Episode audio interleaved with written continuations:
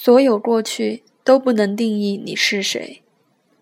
提起弗洛伊德的精神分析，最经典的图片是弗洛伊德叼着一个烟斗坐在后面，在他左前方，来访者半闭着眼睛，在躺椅上喋喋不休。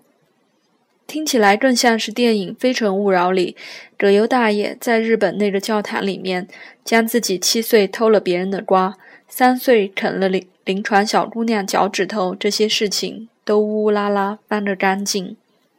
然后在经过漫长、琐碎、了无边际的分析之后，你忽然得到了一切的解释：是你小时候父母过于严厉，你经历过这样那样的创伤。你后来有过如何不堪的经历，因此你日后变得抑郁或狂躁、强迫或偏执，人格发展节外生枝，不得不走上不归的道路。于是你的一切都有了合理的解释。那接下来怎样呢？我们是要去恨自己的父母，去恨命运的不公，去诅咒那些糟糕的经历，或者更狗血一些。我们难道要捏着鼻子，握紧拳头，去感谢那糟糕的一切，让我们坚强，让我们成长，让我们变成生活的英雄吗？因此，有人说，精神分析尽是一些没用的东西，活在过去，跟不上时代。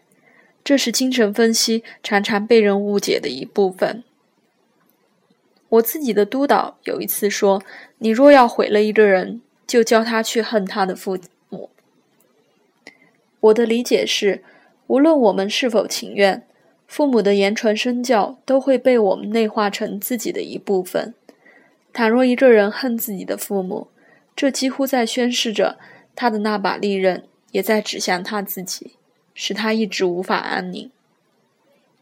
督导那时候说：“作为一个咨询师，当你和来访者共情的时候，你不仅仅要和这个人共情，还要和他的家庭共情。”和他的过去共情，和他的环境共情，和他的文化共情，甚至和整个人类的发展共情。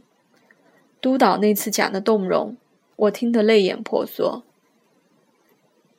所以，任何精神分析或者心理咨询所探索的关于你的家庭、你的过去的问题，都是为了帮助你去理解你过去的生活，理解那些遭遇。